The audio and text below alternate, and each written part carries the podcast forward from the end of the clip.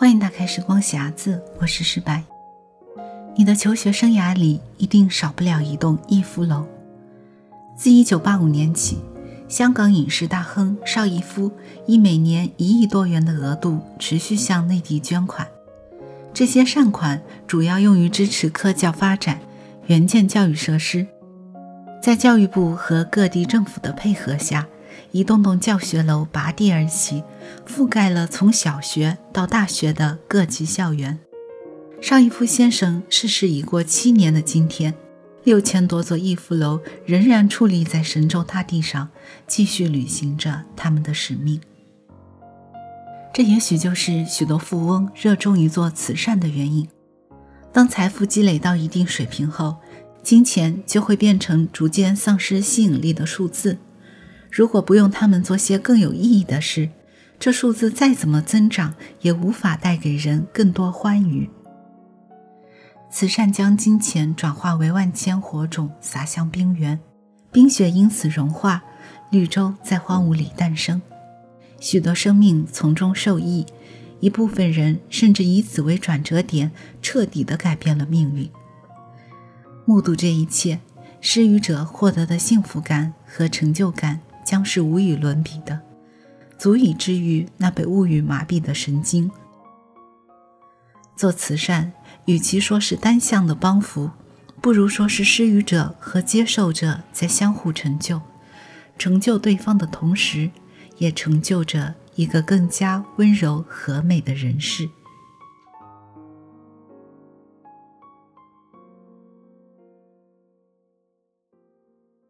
纪伯伦《先知》第五章，诗语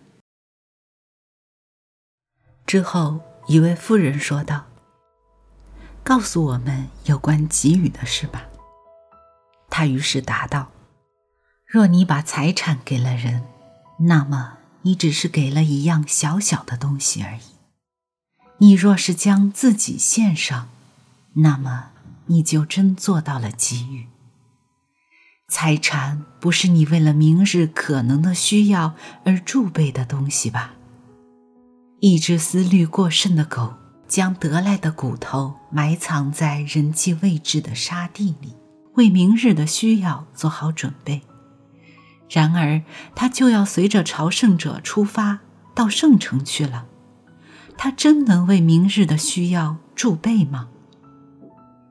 除了需要没法满足之外，你不是还惧怕欲望的本身吗？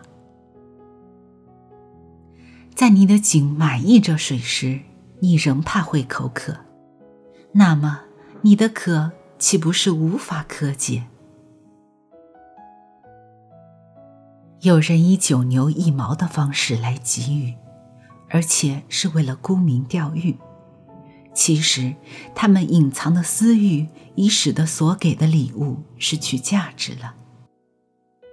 也有人尽管拥有的不多，却乐于全部奉献。这样的人相信生命本身就是丰厚富足的生活，他们的钱柜永远不会掏空。有人用欢笑的心给予，而欢笑便是他们的报酬。有人则用痛苦给予，而痛苦便是他们的洗礼。也有人只是单纯的给予，就不觉痛苦，也不因之而欢喜，更不为彰显自己的品德。这样的人就像远处山谷里的桂花一样，让空气中飘溢着淡淡清香。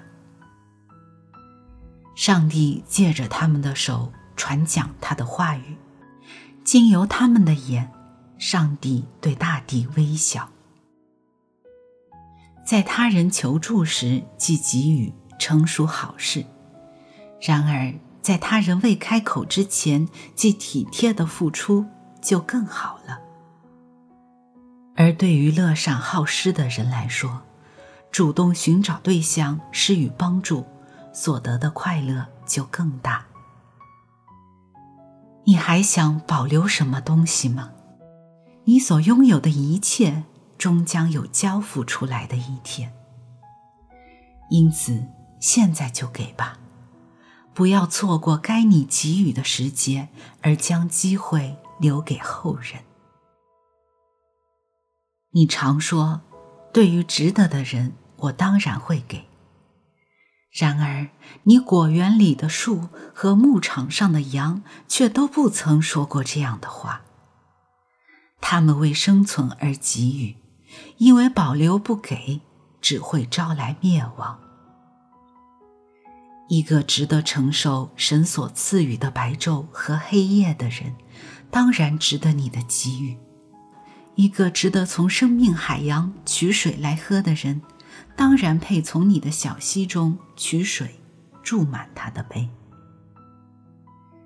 对于承受你施舍之人的勇气、信心，姑且不论他的仁爱宽容，你除了给予，还有更大的回报吗？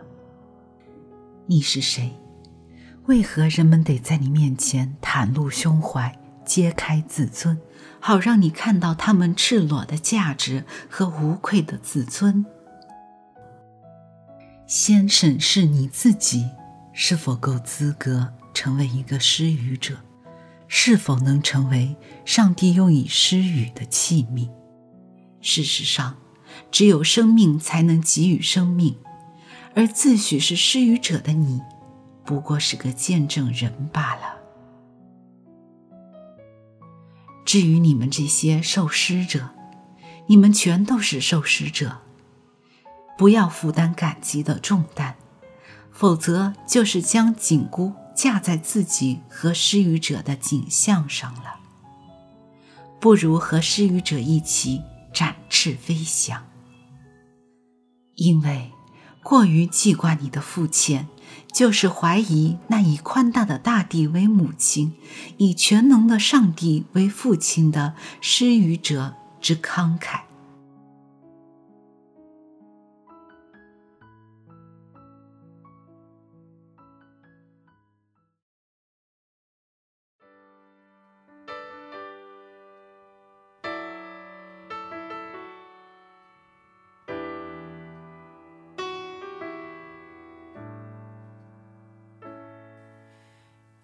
Is a time when we should heed a certain cause.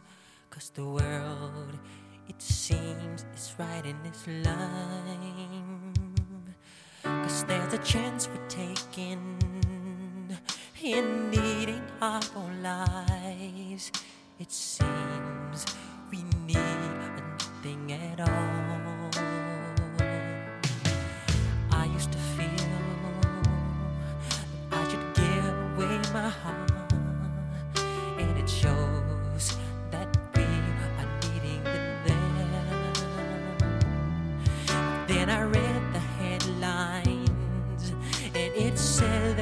nothing there, and it showed that we was cheating instead.